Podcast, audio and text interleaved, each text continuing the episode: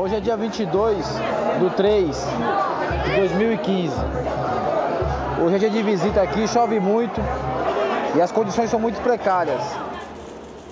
Esse é um vídeo que foi gravado dentro de uma penitenciária do estado de São Paulo durante um domingo de visitas. O detento que narra o vídeo está filmando a cobertura improvisada de plástico que protege as famílias da chuva.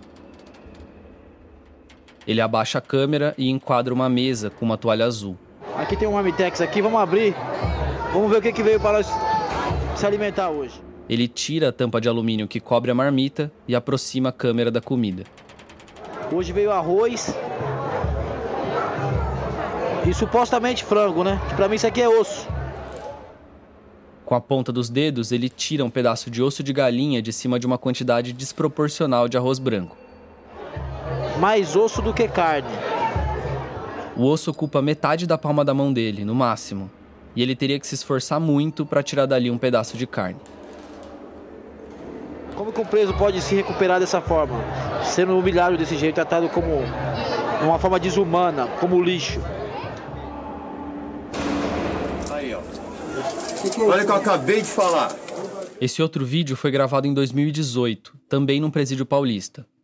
Enquanto um preso filma a cena, o outro pega uma das marmitas de uma pilha e abre. Isso aqui provavelmente é barro, terra.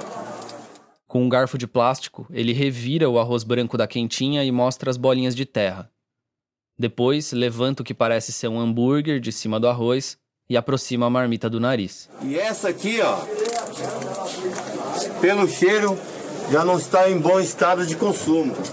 A marmita azeda e com terra é separada. Essa ninguém vai comer. E como as refeições são contadas, alguém vai ficar sem.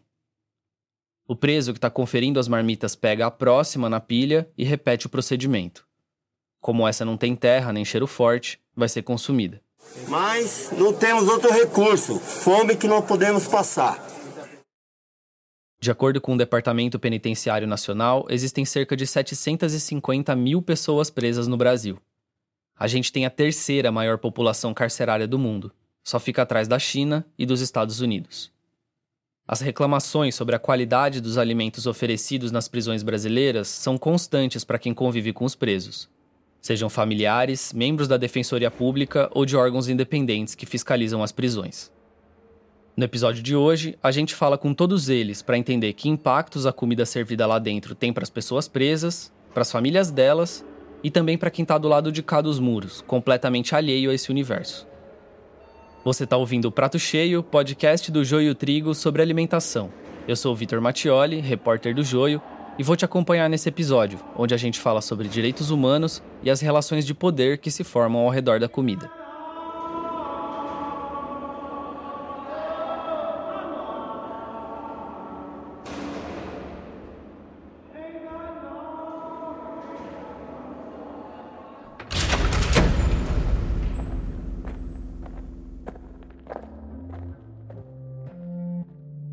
Bom, eu comecei a pesquisa desse episódio pelo começo. A primeira coisa que eu queria saber é como funciona a rotina alimentar dentro de uma prisão. Que nem um porco é tratado como preso lá dentro, entendeu? Esse é o Jamerson Gonçalves, um vidraceiro carioca que foi preso injustamente duas vezes. Ele foi acusado de matar um policial militar no Meyer, um bairro da zona norte do Rio. Mas na hora do crime, ele estava a mais de 20 quilômetros de distância, trabalhando. Mesmo com os depoimentos do chefe dele e de uma outra testemunha, e com imagens de câmeras de segurança que comprovavam o álibi, ele foi preso. Ao todo, passou mais de um mês e meio em presídios do Rio. Nesse tempo, ele viveu o que o sistema prisional tem de pior para oferecer: o isolamento, a violência, a falta de higiene, de espaço e de privacidade. Mas uma das coisas que mais marcou a passagem dele pela prisão foi a qualidade da comida. Muitas das vezes quando eles vão servir a comida tá com cocô de rato em cima, a comida tá azeda, sempre tem alguma coisa estragada, entendeu? E então, se alimentar, uma coisa que deveria ser banal, virou um sofrimento. Você não ia oferecer aquilo nem para um animal, entendeu? Realmente não não dá para comer, só que você acaba se adaptando ao lugar, entendeu? Ele me contou um pouco sobre a rotina alimentar dos presídios cariocas por onde ele passou. Mas vale lembrar que isso varia de acordo com a unidade prisional. O café da manhã, que chegava perto das 8 horas, era um pão francês e uma caneca de café. A quentinha do almoço chegava às 11 horas da manhã, com arroz, feijão e uma mistura. Aí o almoço geralmente é a carne suína, moela, frango e uma carne picadinha lá que aquilo ali acho que não pode nem se chamar de carne, cara, que aquilo ali você não consegue decifrar que tipo de carne é aquilo. Ele me disse que o arroz ou vinha cru ou azedo, às vezes as duas coisas ao mesmo tempo. E o feijão ou vinha sem caldo ou só caldo. E nada tinha gosto, nada tinha tempero. O jantar chegava às cinco e meia da tarde e era meio que uma repetição do almoço: arroz, feijão e uma mistura. E para os presos não existia outra opção além de aceitar em silêncio a comida de baixa qualidade. Se alguém reclamasse, era assim que o diretor da unidade respondia. Vocês são selvagens. Vocês são um lixo, são a escória da sociedade. Vocês não merecem estar comendo coisa boa. É, me diz uma coisa, você lembra qual foi a pior refeição que você fez enquanto esteve preso? Foi arroz, feijão e moela, cara. Cara, a moela, sei lá, parecia um alienígena no prato de comida. Eu acho que se eu mostrasse aquilo ali para um cachorro, ele ia até me morder de raiva. Eu também perguntei qual foi a melhor coisa que ele comeu enquanto estava preso. E ele me disse que foi um biscoito de maisena que a mãe de um colega de cela levou numa visita. Tinha que, tinha que mastigar ele por pedacinho para durar bastante tempo na tua boca.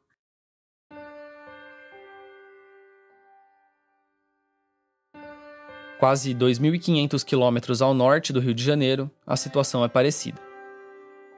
A comida era a, a, nível da galinha, você pensar que ainda ela iria se mexer, de tão crua que estava. Essa é a Fernanda Falcão, uma pernambucana que mora na região metropolitana de Recife. Ela foi presa duas vezes e cumpriu quase seis anos de pena no total.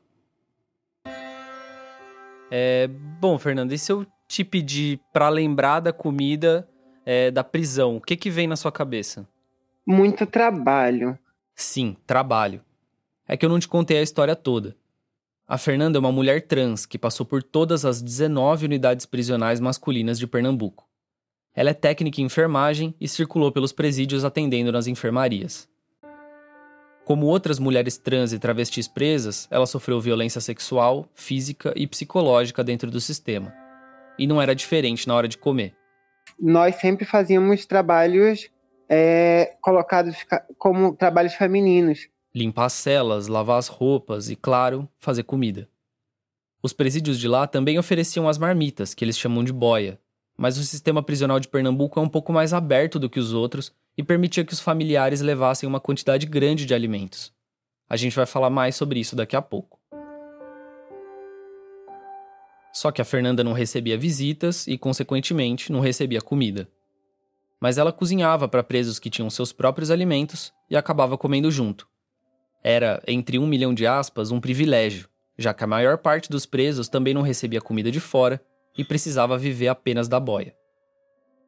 Quem tinha é, aquele fogãozinho de mola, que é o fogão que faz na, num tijolo, recozinhava a comida, né? Retemperava. Quem não tinha, comia aquele frango cru que ela descreveu. Vinha cabeça e tudo, os pés com unha. E talvez você tenha pensado, nossa, eu não ia comer nada. Mas e se sua vida dependesse disso? Você comeria?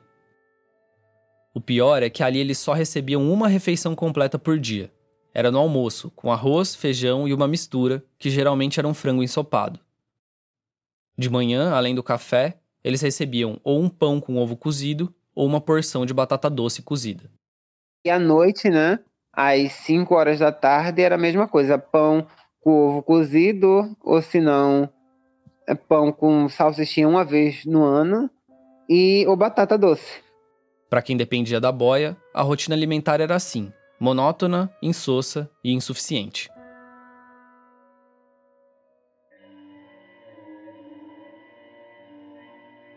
E para entender melhor como a qualidade da comida impacta a vida dos presos no Brasil, eu fui conversar com um maranhense chamado José de Ribamar de Araújo e Silva.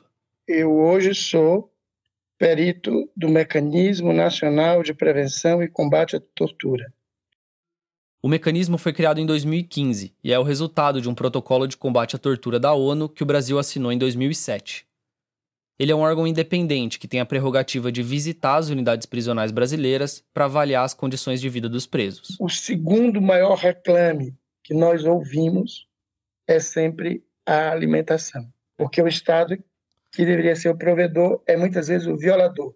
Além de ser perito do Mecanismo Nacional de Combate à Tortura, o José de Ribamar faz um mestrado na Universidade de Brasília que tem tudo a ver com esse episódio. Ele estuda a alimentação como vetor de tratamento cruel, desumano e degradante nas prisões brasileiras. Ele me explicou que quando uma pessoa recebe do Estado uma refeição de baixa qualidade, mal preparada, sem gosto ou até estragada, a gente pode dizer que aquele é um tratamento cruel. Se isso acontece por um período maior de tempo, uma semana, por exemplo, dá para dizer que esse é um tratamento degradante não só para a saúde do preso, mas para sua estabilidade psicológica, para sua autoestima, para sua dignidade. Agora, quando isso é regularmente feito, isso é tortura. Então, no Estado brasileiro, existe tortura via alimentação. Depois do intervalo, a gente discute a responsabilidade que o Estado tem sobre a alimentação de quem está preso. Hello, pessoal! Aqui é a moça, a da lata, lembra de mim? Eu tô aqui para deixar claro que a Nestlé não colocou um centavo nesse podcast subversivo. O prato cheio é apoiado pela PRX e pelo Google Podcasts Creator Program. Hum, que chique, hein? Hum. Essa temporada também tem o apoio da ACT Promoção de Saúde, do Instituto Ibirapitanga e da Fundação Heinrich Boll. Organizações que atuam em prol da alimentação adequada. Hum, é chato.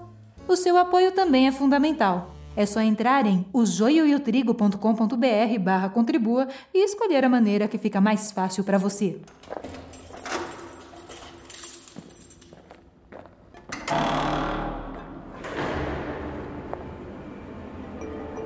Bom, agora a gente volta para São Paulo para ouvir uma pessoa que acompanha de perto a alimentação dos presos.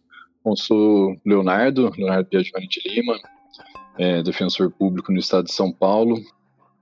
O Leonardo coordena o Núcleo Especializado de Situação Carcerária da Defensoria Paulista. Ele e outros colegas inspecionam as unidades prisionais do Estado desde 2014. O objetivo dessas visitas é entender se as unidades estão cumprindo as normas que regulam o aprisionamento no Brasil e ouvir o que os próprios detentos têm a dizer sobre as condições de vida. No final das inspeções, os defensores compilam os dados e fazem um relatório. Entre 2014 e 2019, por exemplo, 65% das pessoas presas responderam que a comida servida em São Paulo era ruim, 20% disseram que era regular e só 15% consideravam a comida boa. Ele me disse que a comida servida nas prisões paulistas viola a Constituição, que desde 2010 considera a alimentação adequada e saudável como um direito fundamental. E mais do que isso, desobedece algumas normas específicas, e é claro que a gente pode extrapolar isso para o Brasil todo. Existem outras normativas específicas, como é o caso da resolução número 3 de 2017 do Conselho Nacional de Política Criminal e Penitenciária, que prevê, por exemplo, o fornecimento de cinco refeições diárias, proibição de um jejum prolongado, variedade da alimentação, especificando inclusive valores energéticos, os quais é, nós percebemos que são desobedecidos em todas as unidades prisionais. Segundo ele, 82% das unidades paulistas oferecem apenas três refeições diárias, e não cinco como prevê a norma. E o tempo médio de jejum que eles observaram, ou seja, do intervalo entre o jantar e o café da manhã, foi de 15 horas. E no almoço e jantar também o que se percebe é uma composição é, similar nessas duas refeições. Né? Em regra, o arroz e o feijão com, com mais uma mistura.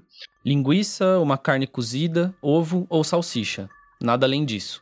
Frutas e verduras ali dentro são como fantasmas. Alguns dizem que já viram, mas a maioria duvida. Tem uma outra situação específica que é das pessoas que precisam ser transportadas para audiências nos fóruns. Sim, esse é um ponto muito importante. Você já parou para pensar como os presos se alimentam quando eles estão fora do presídio? A resposta é bem simples: eles não se alimentam.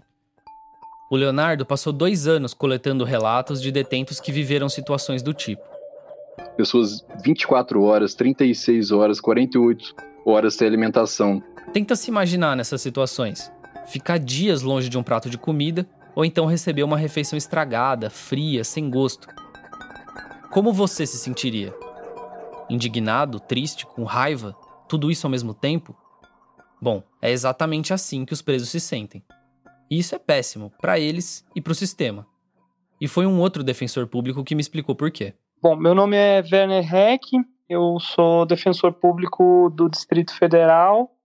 O Werner é responsável por inspecionar as penitenciárias lá do Distrito Federal. Ele me contou por que a alimentação é tão importante não só para os presos, mas também para a gestão das unidades. É, a gente não está falando sobre meramente do conforto, mas sim da, da instabilidade e da segurança da unidade. Se algum preso come alguma coisa e passa mal, isso gera toda uma comoção numa ala, numa cela. Presos do complexo penitenciário Campinas Hortolândia foram levados hoje ao Hospital Mário Covas com suspeita de intoxicação alimentar. Além das despesas com transporte e cuidados médicos, a unidade precisa lidar com a reação dos detentos. Tudo isso é custo para o Estado e instabilidade para a unidade prisional. Quanto mais saídas é, emergenciais têm que ser feitas, isso acaba gerando essa instabilidade. Né? Em casos extremos, a baixa qualidade da comida pode ser até o estopim de uma rebelião. Dois dias depois da rebelião que terminou com 152 fugas, servidores do sistema penitenciário denunciam a precariedade do Centro de Progressão de Bauru. Superlotação, falta de comida e graves doenças. Esse caso do Centro de Progressão de Bauru, no interior de São Paulo, é um exemplo, mas existem vários. Faz a experiência de procurar depois as palavras rebelião e comida no Google. A lista é grande. Palmas em 2014, Aracaju em 2016, João Pessoa em 2017, São Paulo em 2020, enfim. Fica claro que a comida servida nas cadeias, além de ser uma questão de segurança alimentar, também é uma questão de segurança pública.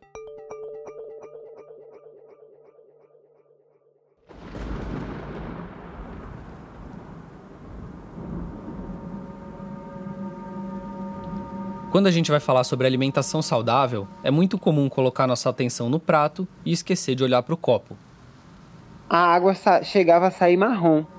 Essa é a Fernanda Falcão de novo, falando sobre uma das unidades em que ela ficou presa lá em Pernambuco. E é a mesma água que você pega para tomar banho, a mesma água que você pega para é, fazer comida, a mesma água que você pega para tudo. Eu também perguntei para o Jamerson como era o acesso à água nas prisões lá do Rio de Janeiro, e ele até achou graça da minha ingenuidade. Entendi, mas é, essa água era de uma torneira? Onde que vocês pegavam? E a água é. era boa de beber ou era ruim? Pô, irmão, é que tá, a água a gente nem sabe de onde vem, cara, entendeu? Sei que a água, a água do chuveiro era para tudo. A água para beber, para tomar banho, para jogar no lá no boi, né? Que não é um vaso sanitário, é um buraco no chão e ali tu faz toda a tua necessidade. E tinha um agravante. O Jamerson ficou preso entre janeiro e fevereiro de 2020, quando o Rio teve um problema sério com o desabastecimento de água. O problema da água no Rio de Janeiro completa um mês. Os moradores reclamam do cheiro e do gosto ruim. Muitos têm que apelar para água mineral. Você lembra disso?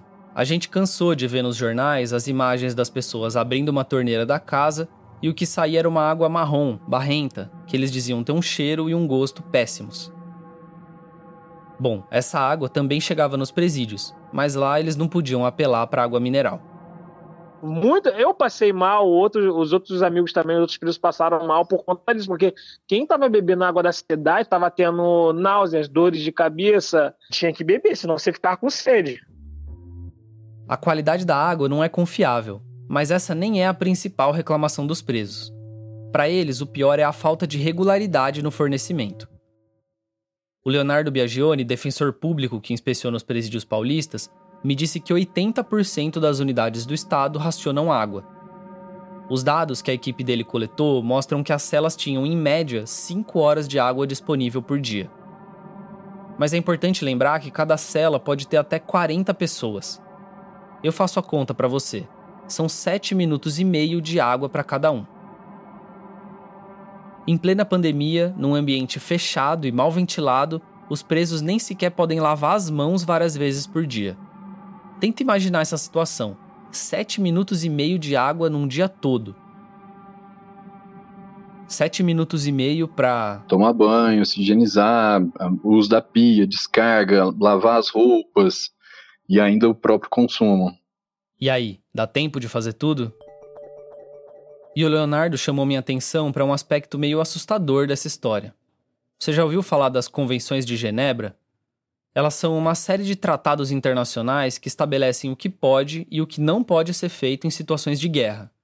Sempre que um conflito de grandes proporções acabava, vários países se reuniam para traçar um limite civilizatório do que não era mais aceitável fazer, mesmo durante uma guerra. E um dos protocolos dessas convenções proíbe explicitamente o uso do racionamento de água e comida contra a população civil. Então, não seria exagerado a gente atribuir a prática de racionar alimento e água como um ato congruente com o direito internacional humanitário, né? Para ele, o que acontece dentro das unidades prisionais brasileiras não fere só a Constituição Federal, mas qualquer protocolo de direitos humanos nacional ou internacional. Ele entende que, para além do fornecimento de água e comida, nenhum direito fundamental das pessoas presas é respeitado dentro das prisões. Isso, na visão do Leonardo, é a demonstração clara de que o sistema prisional brasileiro encampa uma política de morte, uma necropolítica. Basta ver que uma pessoa morre a cada 19 horas nas unidades prisionais de São Paulo. E dois em cada três presos paulistas têm entre 18 e 34 anos. Ou seja, são pessoas jovens que morrem diariamente unidades prisionais de São Paulo por falta aí de, da garantia aos direitos é, mínimos, né? Acho que esse é um bom momento para retomar um raciocínio bem importante para esse episódio. Quando uma pessoa é presa, ela perde temporariamente o seu direito à liberdade, mas todos os outros direitos fundamentais dessa pessoa seguem valendo. Por mais que muita gente tenha dificuldade de entender, é assim que funcionam os direitos humanos para todo mundo, independente de quem seja ou do que tenha feito. E nas democracias, quem tem o papel de garantir cada um dos direitos básicos dos cidadãos é o Estado. Mas como a gente pode aceitar que direitos humanos sejam desrespeitados justamente num ambiente onde o controle do Estado é absoluto? Se as vidas e os corpos das pessoas estão sob custódia do Estado, como pode faltar saúde, privacidade, comida, água? Eu consigo ver duas explicações. Ou o Estado é incompetente e simplesmente não consegue garantir o mínimo de dignidade para os presos, ou, como Leonardo disse, a violação de direitos é intencional, é um projeto de punição para quem cometeu um crime. Mas a razão de existir das prisões não é simplesmente punir quem errou, mas recuperar e reintegrar essas pessoas à sociedade fora dos muros. E como é que a gente pode esperar que uma pessoa se reestruture no sistema prisional e cumpra as leis se dentro das cadeias a Constituição, as leis e as normativas são descumpridas 24 horas por dia. É um caso clássico de faço o que eu digo, mas não faço o que eu faço. De todas as expressões novas que eu ouvi durante a pesquisa desse episódio, a que mais se repetiu, com certeza, foi jumbo. Até pouco tempo atrás eu não fazia ideia do que esse termo significava mas eu te desafio a encontrar um único preso que não saiba o que é um jumbo. Talvez ele conheça por outro nome, tipo cobal, acobal ou avião, mas o significado é sempre o mesmo. Jumbo é o kit de sobrevivência que os familiares enviam para os presos dentro da cadeia. Se a lei fosse cumprida, o Estado deveria oferecer às pessoas presas o mínimo para uma vida digna, como roupas, itens de higiene e, claro, comida. Só quem leva tudo é a gente, Vitor. Essa é a Eveline Araújo Duarte, uma estudante de Direito do Distrito Federal. O marido dela passou, ao todo, mais de 16 anos preso. Em agosto de 2020, ele voltou para casa, mas segue cumprindo pena em regime domiciliar. O objetivo da Eveline é se tornar uma advogada e lutar pela dignidade dos encarcerados. Por enquanto, ela atua no movimento Rosa do Deserto, que reúne familiares de pessoas presas no Distrito Federal.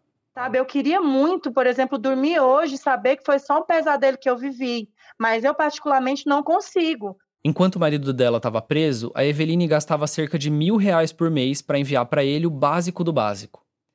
É essa a realidade de grande parte das famílias de presos brasileiros.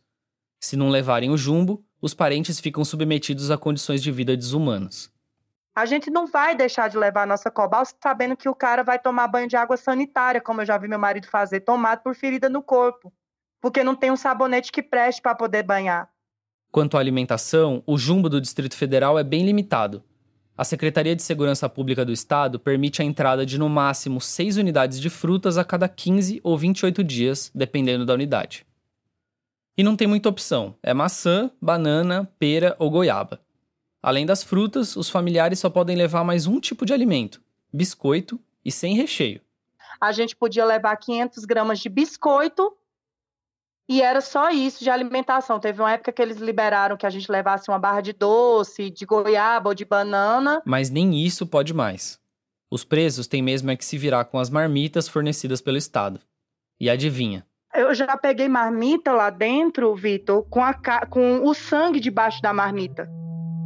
Teve uma visita agora, mês passado, que as larvas estavam em cima da marmita na hora que a visita estava entrando. No Brasil, existe uma lei que indica como as penas devem ser cumpridas. É a Lei de Execução Penal. Essa lei deixa claro que a pena vale somente para a pessoa que cometeu o crime. Mas, na prática, as famílias das pessoas presas também são penalizadas, principalmente as mulheres. Quando a gente não está ocupando os pátios de cadeia, nós mulheres, presas por uma estrutura racista e machista que nos mata, nós estamos ocupando as filas das visitas, né? Ou como mãe, ou como vó, como esposa, e como esposa ainda é, é, é bem cruel, porque se a mãe ela é a fábrica de desajustado, a esposa ela é a mamita do preso, é a inumanidade mesmo.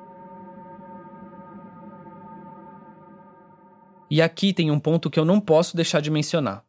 Nas cadeias brasileiras, os homens recebem muito mais visitas do que as mulheres e, consequentemente, mais jumbos. As pessoas com quem eu conversei para esse episódio me explicaram que é muito mais comum que uma mulher presa seja abandonada pela família do que um homem. E o mesmo acontece com a população LGBT. A história da Fernanda Falcão é um exemplo claro disso. Como eu já disse, ela não recebia visitas da família e nem jumbo para passar o mês. Também foi a Fernanda que me explicou melhor como a prisão pune financeiramente as famílias dos presos tem esposas, tem mães que trabalham dois, três empregos e só vão para ali só para só para deixar tudo que conseguiu ganhar. E como a maior parte dessas famílias já vive em situações de vulnerabilidade social, levar comida para o familiar preso significa, muitas vezes, esvaziar a própria geladeira. É o descaso que o Estado tem com a alimentação de pessoas que estão privadas de liberdade, né? E sem cuidado nenhum com a família, a família que tira da sua boca para levar para um filho, para um companheiro. Agora, pensa comigo. Cada detento brasileiro custa entre R$ 1.800 e R$ 4.500 por mês ao Estado, dependendo da unidade em que ele está preso. Exigir que eles recebam pelo menos refeições decentes não é também zelar pelo bom uso do dinheiro público? Bom, essa eu vou deixar para você decidir. A gente já volta.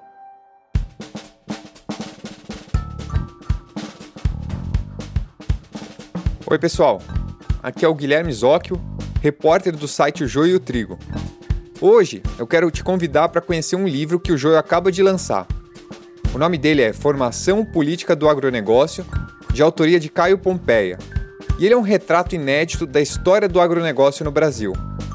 É fundamental se você quer entender o nome dos bois e a trajetória que faz da bancada ruralista a maior força do Congresso Nacional no país.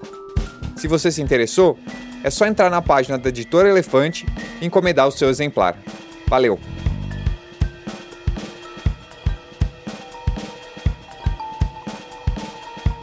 Talvez você tenha se perguntado como ficaram as visitas durante a pandemia. Bom, elas foram proibidas durante muitos meses do ano passado, o que não só deixou os presos isolados das famílias, mas prejudicou muito a entrega dos jumbos e cada unidade tem suas próprias regras sobre quais itens são permitidos e em que quantidade. Além do custo, isso gera confusão e dificulta a vida dos familiares.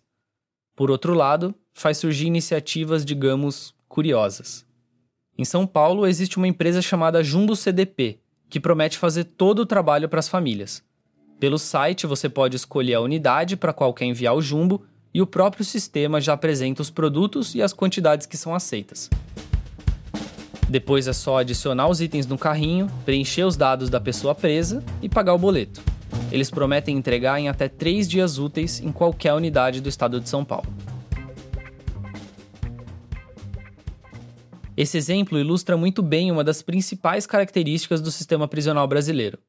Ele é dispendioso para o Estado, mas uma fonte de lucro para muita gente.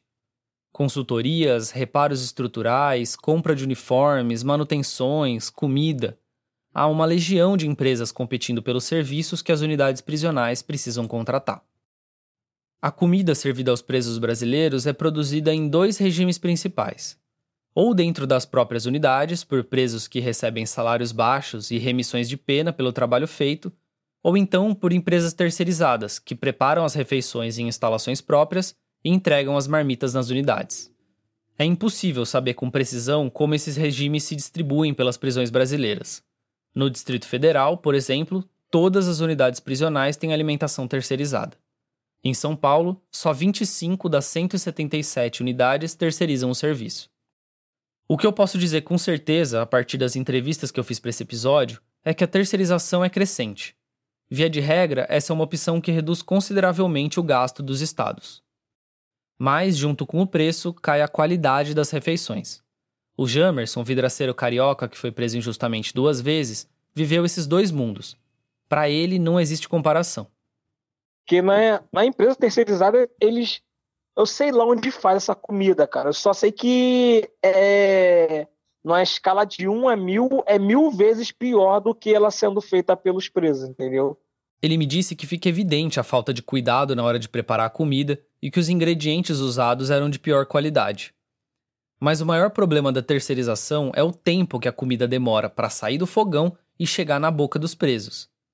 Geralmente, as refeições são preparadas todas no período da manhã e são entregues ao mesmo tempo nas prisões. Depois, durante o dia, elas são distribuídas aos detentos. Nesse intervalo, é comum que as marmitas fiquem mal acondicionadas, sem refrigeração e por isso acabem estragando.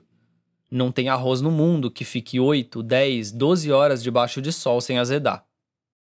Tem um outro aspecto da terceirização que não dá para esquecer: as fraudes e o superfaturamento nas licitações. Esse é um drama brasileiro do qual as prisões não conseguiram fugir. Para ilustrar essa situação, eu vou usar como exemplo o caso de uma empresa mineira chamada Estilos Alimentação. A partir dos anos 2000, a Estilos ganhou uma série de licitações lá em Minas.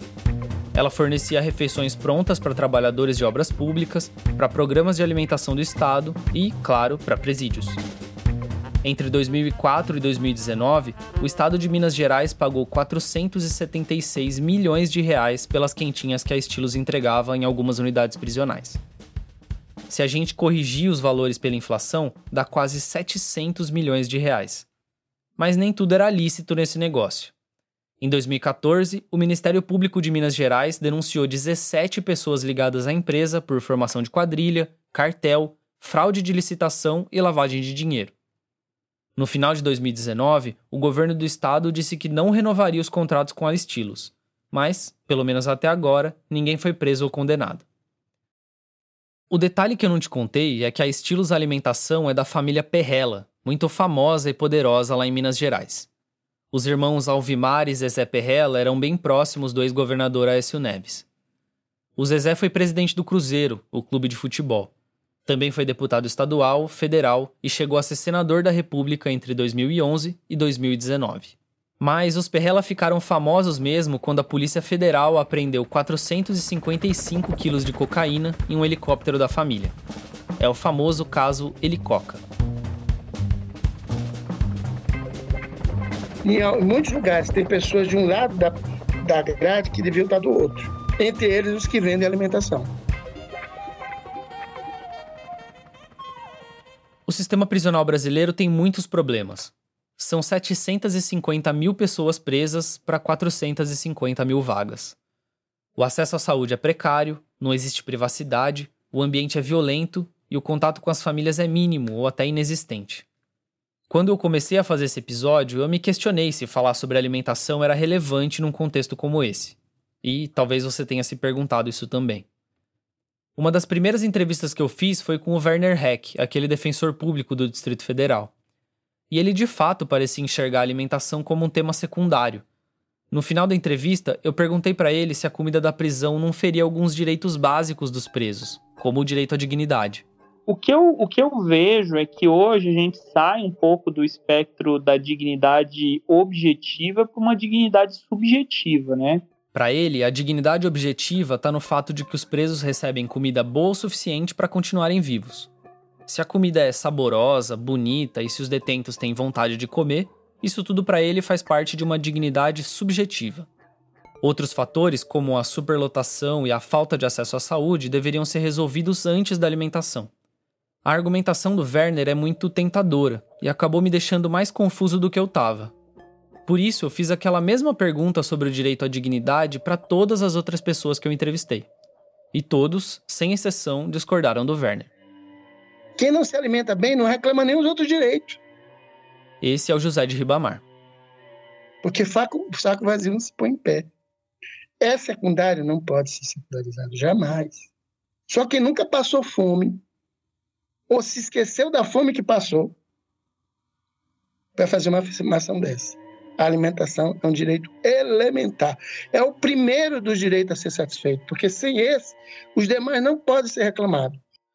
O Leonardo Biagioni, aquele defensor público de São Paulo, me disse que a gente só poderia falar em subjetividade se não existissem normas claras sobre o assunto.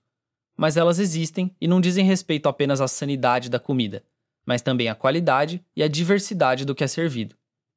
E não observando-se essa regra, obviamente está se violando um direito, que é um direito constitucional, mais do que isso, é um direito social previsto no artigo 6 da Constituição há 10 anos.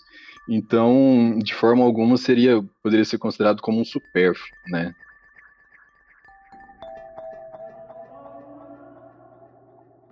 Em setembro de 2015, o Supremo Tribunal Federal reconheceu que as prisões brasileiras vivem um, aspas, estado de coisas inconstitucional. Na sessão em que esse parecer foi dado, o ministro Marco Aurélio Mello disse o seguinte: No sistema prisional brasileiro, ocorre violação generalizada de direitos fundamentais dos presos no tocante à dignidade, rigidez física e integridade psíquica. As penas privativas de liberdade aplicadas em nossos presídios convertem-se em penas cruéis e desumanas. Os relatos que eu ouvi durante a pesquisa desse episódio deixaram claro para mim que a comida é um dos principais vetores dessa desumanidade. Na minha conversa com José de Ribamar, ele me disse uma coisa interessante: que nesse último ano de pandemia, a gente ganhou uma boa oportunidade de desenvolver nossa empatia em relação às pessoas presas. Ele argumentou que todos nós perdemos um pouco da nossa liberdade. É evidente que as situações são incomparáveis, mas quem se manteve em quarentena talvez consiga pelo menos imaginar o que é estar preso e privado do convívio com outras pessoas. Quando ele ficou isolado, o José de Ribamar percebeu a importância da alimentação. A única alegria que eu tinha no dia era o momento de comer. Eu não sei como foi esse período de confinamento para você, mas eu, assim como o José, tive meus piores momentos de isolamento salvos por um prato de comida. Agora. Pense em alguém que, na maioria das vezes, tem cerceado o seu direito de visita, tem cerceado o seu direito de banho de sol, não é? E que o único contato que ele tem com o mundo externo é quando abrem uma gaiolinha e põem lá uma alimentação para ele. E quando essa pessoa abre a marmita, encontra não o conforto que me ajudou a passar pela quarentena, mas um ataque à sua dignidade. Todos os dias, pelo menos três vezes por dia, essa pessoa recebe do Estado a mensagem de que a vida dela não vale nem um prato decente de comida.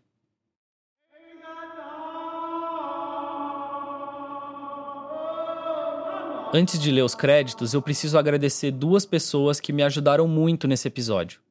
Primeiro, a Paula Saqueta, diretora da série Eu Preso, que foi ao ar no canal Curta.